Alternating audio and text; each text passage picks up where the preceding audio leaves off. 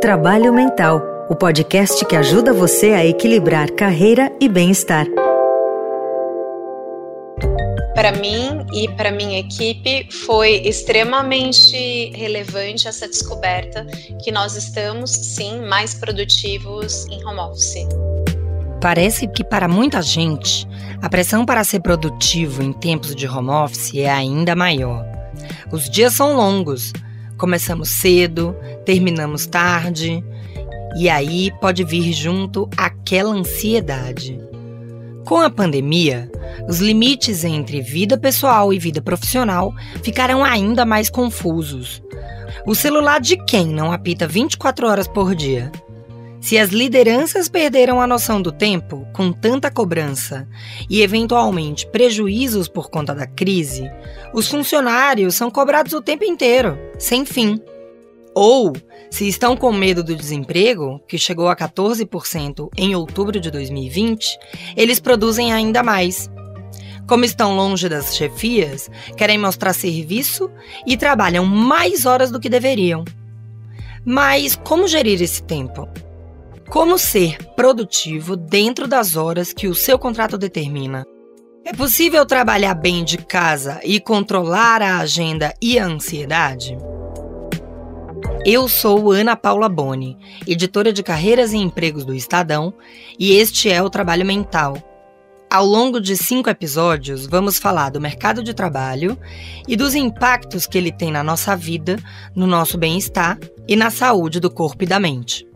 Neste quarto episódio, vamos conversar sobre produtividade, autogestão do tempo e ansiedade em tempos de home office. Também vamos contar com a ajuda de especialistas para responder perguntas enviadas por você, leitor e ouvinte do Estadão, pelo nosso e-mail, número de WhatsApp e pelas redes sociais.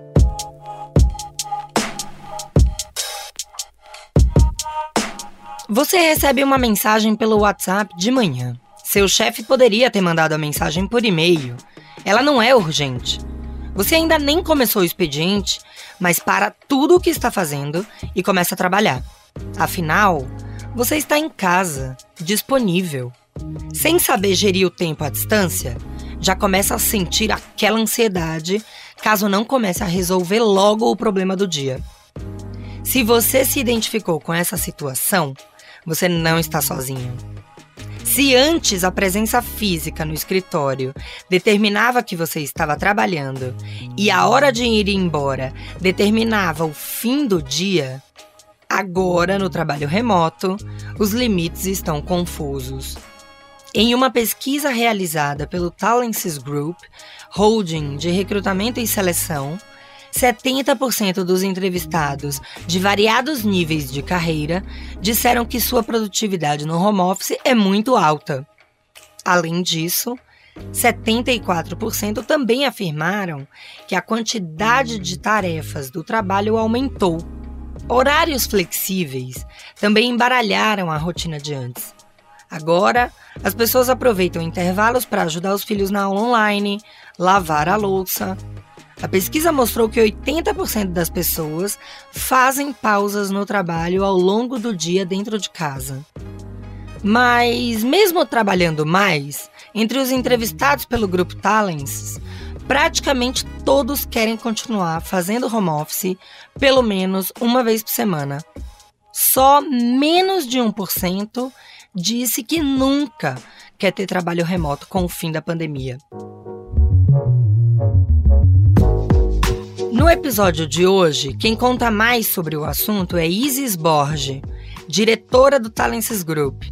Engenheira mecânica de formação, Isis trabalhou muito tempo dedicada ao setor e com o tempo foi migrando para cargos executivos para ajudar com seleção de equipe e treinamento na empresa, que hoje possui um banco com cerca de 150 mil profissionais.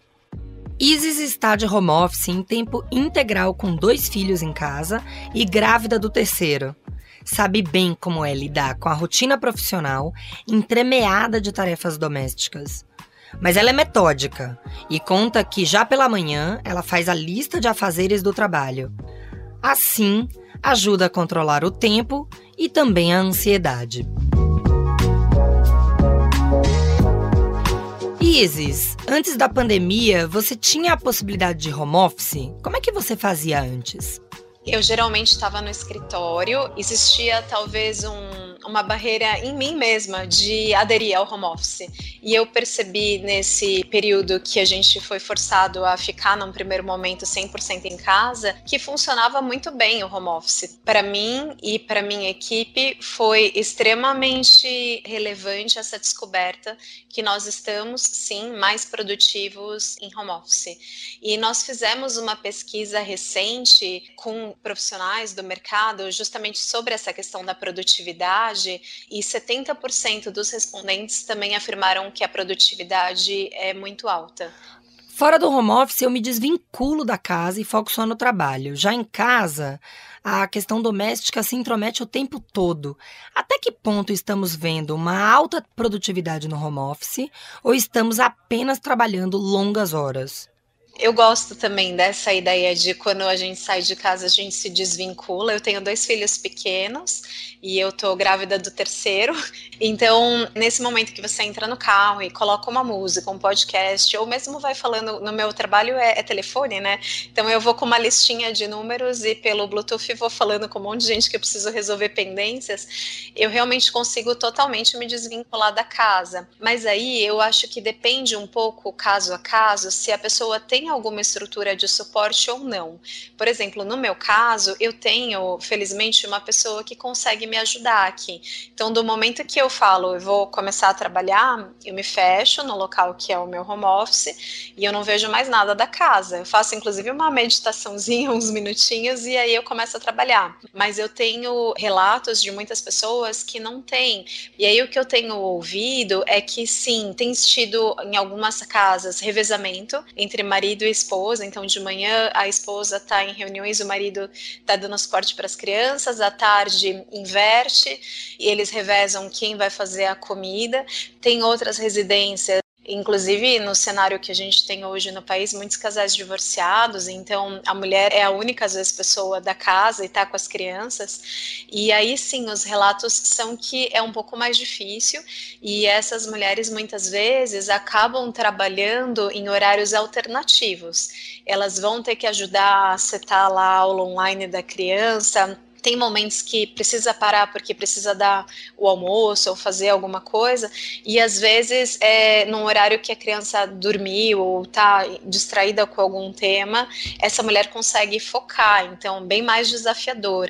Nem todo mundo tem a sorte de poder ter ajuda, né, em casa. E isso é um ponto que eu vejo que as empresas também estão muito mais abertas nesse sentido. As pessoas entendem. Então, se alguém está fazendo uma reunião e a criança vem, participa, sem senta do lado, tá desenhando ali no fundo, tá todo mundo ok com isso. As pessoas se humanizaram mais nesse período. Isso é muito positivo, muito legal. As pessoas estão no mesmo barco, né? Exatamente, e não tem nível hierárquico. Você tem de uma pessoa que é um assistente ao CEO, todo mundo com o mesmo cenário, com as crianças em casa, com obra dos vizinhos, e tá todo mundo ok com isso, faz parte, né? Sobre os dados de alta produtividade da pesquisa da Talences, dá para saber se as mulheres, com a demanda dos filhos e das tarefas domésticas, estão trabalhando mais? Eu acho que pode ter casos que sim. A maior necessidade de se dedicar a tarefas domésticas pode estar associado ao fato de 58% das mulheres terem alterado o seu horário de trabalho com o regime home office, justamente por conta desses quesitos domésticos, né, essa dupla jornada.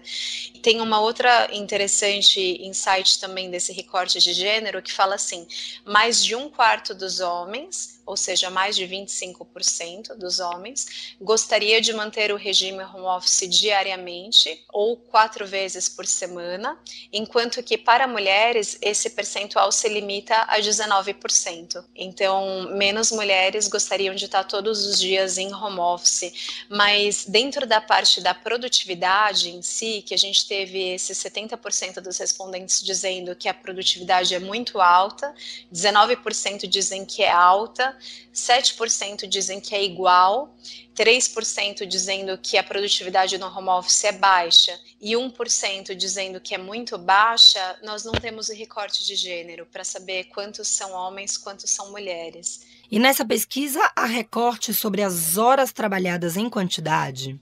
Na pesquisa em si, não. No relato que nós temos, eu estou o dia inteiro em contato com gente e todos os outros recrutadores também ao nosso trabalho. A grande maioria das pessoas afirma que sim, que está trabalhando mais. A gente tem uma, uma parte da pesquisa dizendo sim que elas trabalham mais, mas não mensurando em quantidade de horas. Não dá para saber se é mais dentro do mesmo período ou se é mais fora do período. Inclusive, tem uma parte que a gente fala sobre como que as pessoas estão seguindo os horários de trabalho, falando sobre se você segue o mesmo horário que você tinha antes ou não, 41% dos respondentes afirmam que estão seguindo o mesmo horário que tinham quando iam ao escritório. 34% dizem que seguem parcialmente o horário antigo porque agora estão com horários mais flexíveis. E 15% afirmaram que adaptaram a rotina ao home office e precisaram mudar o horário de trabalho. Então, a gente tem as pessoas também dizendo que trabalham mais, algumas dizendo que ajustaram seus respectivos horários e nessa questão de trabalho mais, é muito no sentido de que a quantidade de trabalho aumentou. Então, por exemplo, te trazendo alguns dados, 74% dos respondentes afirmaram que a quantidade de tarefas do trabalho aumentou por conta da pandemia e 26% disseram que não aumentou. Se a pessoa está trabalhando mais horas, a gente não sabe, mas muito provavelmente muitos deles estão. Entre os que afirmaram que aumentou, 75% estão dizendo que foi por conta do setor de atuação da empresa. 33% foi porque teve uma diminuição na estrutura, o que acarretou um acúmulo de funções na área e, consequentemente, aquela pessoa está trabalhando mais. 28% afirmaram que isso aconteceu porque sentem que precisam trabalhar mais para mostrar a produtividade, uma vez que o gestor não está acompanhando as atividades de perto. 28% das pessoas. O receio de estar trabalhando à distância do gestor. E 23% disseram que estão levando mais tempo que o normal para a realização das home office, muito provavelmente por conta dessas interrupções e de outras coisas que a pessoa está precisando fazer. A condição do desemprego aumenta a pressão por produtividade porque as pessoas querem mostrar mais serviço? Sim, o nível de tensão entre as pessoas, de estresse, ansiedade, tá maior devido a, a tudo que está acontecendo, né? Desde o próprio receio da pessoa ficar doente, de alguém da família, essa questão de não poder fazer festa de aniversário, não poder viajar, não, todo esse cenário que a gente está vivendo por si só já é desafiador. E aí, todo tempo, as pessoas estão vendo notícias que as empresas, muitas estavam reduzindo, reduziram jornadas, reduziram salários, demitiram abriram PDVs. Então as pessoas ficam tensas e é normal você perceber que é o receio de perder o emprego. Então tem muita gente realmente tentando mostrar ao máximo que a pessoa está ali focada, que ela gosta da empresa, o que não é ruim, mas por outro lado, nós, como empresa e líderes das empresas, a gente tem que acalmar as pessoas, falar: olha, vocês são importantes para nós, a gente gosta do seu trabalho, não precisa ficar nesse nível de estresse, porque às vezes também o estresse excessivo paralisa né, o indivíduo. E é interessante nisso, porque pensando né, com esse ponto de vista, nós também quisemos entender na pesquisa se as pessoas estão conseguindo fazer outras coisas além de trabalhar e se dedicar a projetos pessoais porque no passado muita gente falava que tinha mil e um planos, mas não conseguia colocar em prática por causa do trabalho.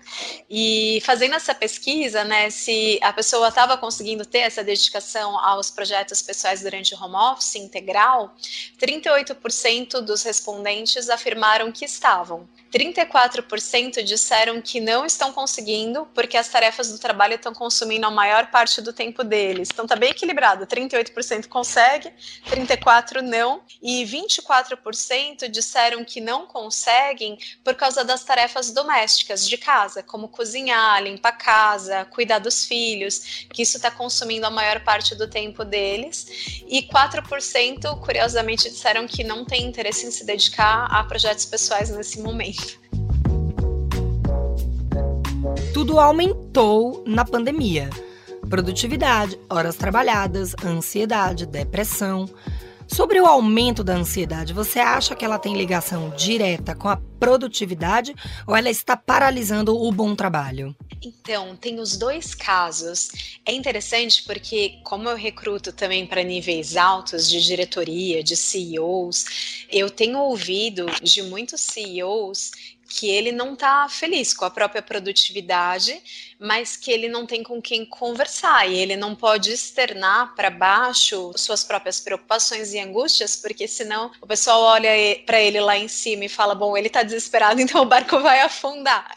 Então, assim, tanto para altos executivos quanto para quem está em cargos no meio da pirâmide, na base da pirâmide, o nível de ansiedade é alto e a preocupação com a sanidade mental das pessoas e dos executivos por parte das empresas também é alto e tem ficado muito nas mãos do RH, que também não teve nenhum preparo prévio e está fazendo um MBA na pandemia de como lidar com tudo isso, né? E nós fizemos uma, uma pesquisa com conselheiros sobre quais foram os principais erros identificados por eles que os CEOs cometeram durante a pandemia e tem um pouco a ver com isso. Em alguns casos, a demora para a tomada da decisão. Então é, é interessante porque você vê em todos os níveis. Agora, falando com gerentes, com coordenadores, muita gente dizendo que às vezes tem dia que a pessoa não está bem e não está conseguindo produzir e, e, que faz parte, né? Assim, eu tenho recomendado até para as pessoas, ah,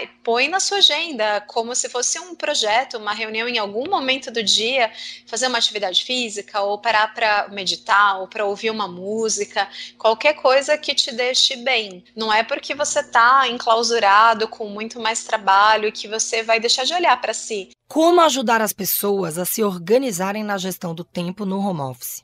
O que eu tenho visto que tem funcionado bem em vários relatos de várias pessoas, e eu tenho também tentado seguir dessa forma e estou recomendando às equipes, é fazer planejamentos de atividades por um período mais curto. Então, ao invés de duas horas, faz um planejamento de 30 minutos porque a chance de você ser interrompido em 30 minutos é menor. É legal fazer uma lista realmente de quais são as coisas urgentes e importantes do dia, que você não pode terminar o dia sem ter feito, e quais são as coisas que, se você conseguir fazer, é legal. E tentar dimensionar quanto tempo você leva. Esses períodos mais curtos têm funcionado melhor, porque num escritório, às vezes a pessoa programava a tarde toda a fazer uma atividade e conseguia muitas vezes, porque estava ali condicionado no ambiente em casa muitas vezes não consegue. Tanto pelo ponto das próprias pessoas do trabalho acharem que você está disponível o tempo todo e ter muita interrupção de mandar mensagem no WhatsApp, no e-mail, no Teams, no Zoom, o aplicativo que a empresa estiver usando, quanto das interrupções em casa. E é legal também entender o próprio ritmo biológico. Isso é uma coisa que eu ouço há muito tempo por falar com pessoas. Tem pessoas que são da manhã, tem pessoas que são da tarde, tem pessoas que são da noite. Então, as atividades que você precisa estar tá mais concentrada, colocar na agenda de fazer no horário que o seu ritmo biológico é o melhor possível.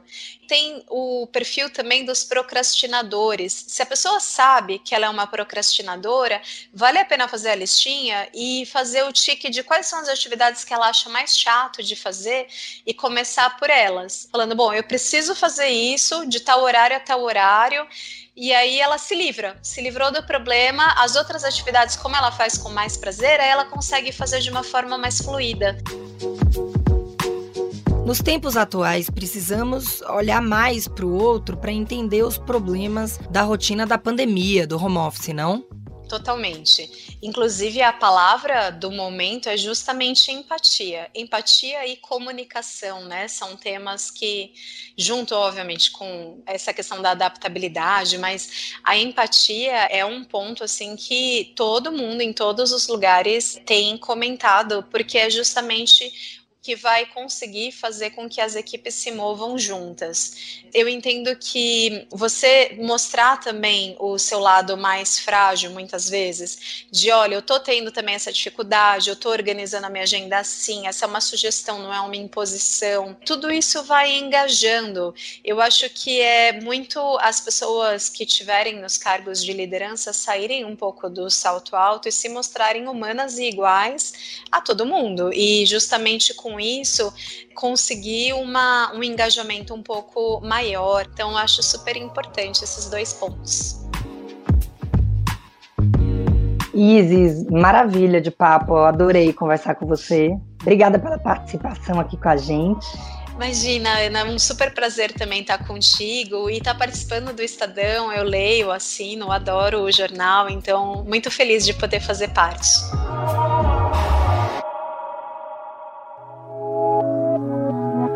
Suas dúvidas. Olá, eu sou Ana Barbosa, repórter do Estadão. Em todos os episódios do Trabalho Mental, eu vou fazer a ponte entre você, leitor do Estadão e ouvinte do nosso podcast, e os especialistas, para solucionar as principais dúvidas sobre os temas abordados por aqui.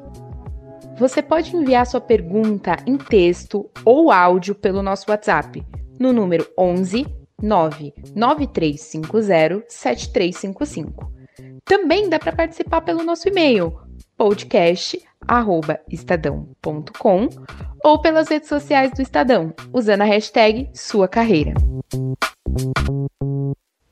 Neste episódio, quem responde às suas dúvidas é a psicóloga Ana Carolina Pilker, integrante da Comissão de Avaliação Psicológica do Conselho de Psicologia do Rio Grande do Sul e membro do Grupo de Trabalho de Enfrentamento à Covid da Sociedade Brasileira de Psicologia.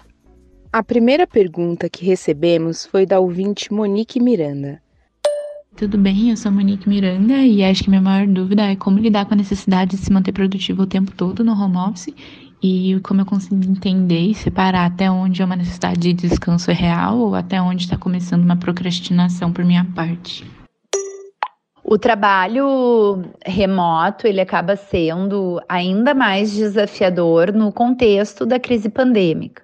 E isso por si só já constitui um grande desafio. Talvez outra reflexão que seja necessária, né, considerando esse aspecto aí que eu trouxe inicialmente, é essa cobrança por produtividade o tempo inteiro. Na realidade, as pessoas precisam se organizar. O mais importante do que tentar ser produtivo o tempo inteiro é se organizar para que o trabalho consiga ser executado. É bem importante que haja um planejamento das tarefas a serem cumpridas, realizadas, né? Quando esse trabalhador fizer esse planejamento, ele também deve buscar definir o lugar na casa que vai ser mais adequado para executar esse trabalho, livre de interferências, de barulhos, ruídos, na medida do possível, um ambiente em que ele vai ter ali os materiais que ele precisa à disposição, uma conexão adequada, planejar a sua atividade antecipadamente, né, para que ele consiga reduzir ao máximo o potencial dessas distrações nesse ambiente doméstico. Outra pergunta que recebemos em áudio foi de Natália Agüera. Oi, gente. Eu sou a Natália e eu queria saber se pessoas com ansiedade social têm melhor desempenho durante o home office. Eu pergunto isso porque eu fico pensando se vale a pena recomendar uma vez que, como elas vão ter menos contato físico e presencial com outras pessoas, talvez elas não tenham gatilho da ansiedade e fiquem mais à vontade dentro de casa, sozinhas. A ansiedade social está bastante relacionada a sensações que as pessoas têm que podem estar relacionadas ou não a um potencial perigo são sensações desagradáveis, assim, reações fisiológicas que as pessoas podem ter com receio de receber crítica ou de ser humilhado, sentir vergonha. E a partir disso elas terem sintomas corporais como rubor facial, uh, a respiração mais curta, ofegante, tremer, sentir palpitação cardíaca, ou mesmo pensamentos do tipo, ai, vai todo mundo achar que eu vou fazer alguma coisa errada, todo mundo vai perceber que é esse medo recorrente de receber crítica, de ser rejeitado, de passar vergonha. A terapia de primeira escolha para o tratamento desse tipo de ansiedade é a terapia cognitivo-comportamental. E entre as técnicas que se utiliza é a técnica da exposição. Então, quanto mais a pessoa evita né, a exposição, que é geralmente a alternativa que parece ser mais confortável, que é evitar esse potencial perigo imaginado ou real, né? A pessoa acaba alimentando esse ciclo ansioso. Então, o importante é que a pessoa ela receba o auxílio psicológico adequado para desenvolver competências e recursos emocionais necessários para o enfrentamento dessas situações. Então, eu diria que o home office ele não pode constituir um refúgio para essas pessoas, porque de alguma maneira vai estar só cristalizando um comportamento que não é sadio, tá? um comportamento que acarreta sofrimento para essa pessoa. A última pergunta é como lidar com as distrações do home office. Então, aquele parente que a gente conversa o tempo inteiro, o filho que precisa de ajuda, as tarefas de casa, o cachorro, até o celular que pode ser uma distração do cotidiano mesmo. Como lidar com isso?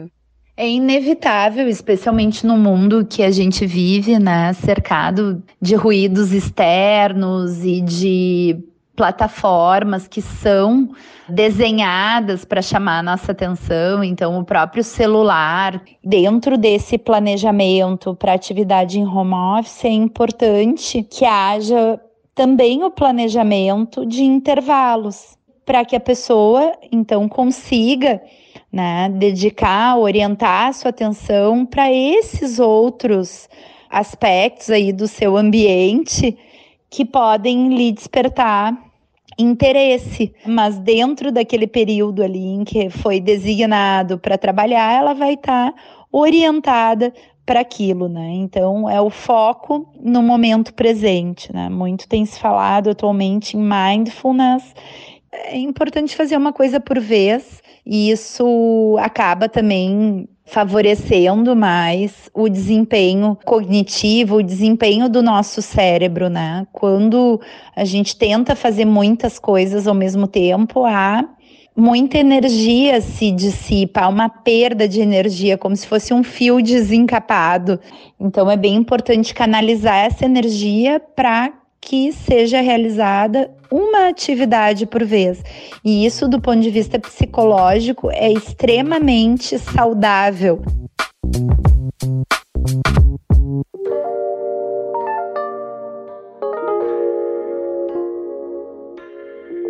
O quarto episódio do Trabalho Mental vai ficando por aqui.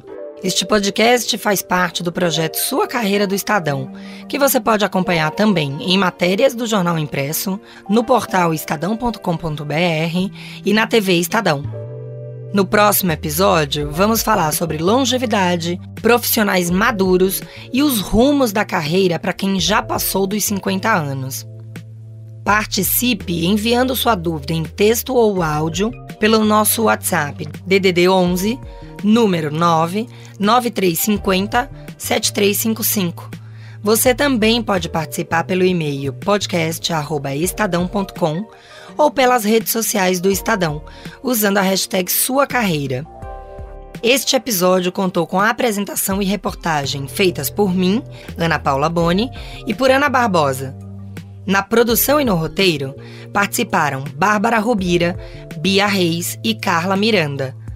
Bárbara Rubira também fez a montagem do episódio. A finalização é de Carlos do Amaral. O diretor do núcleo de áudio do Estadão é Emanuel Bonfim. Até o próximo episódio.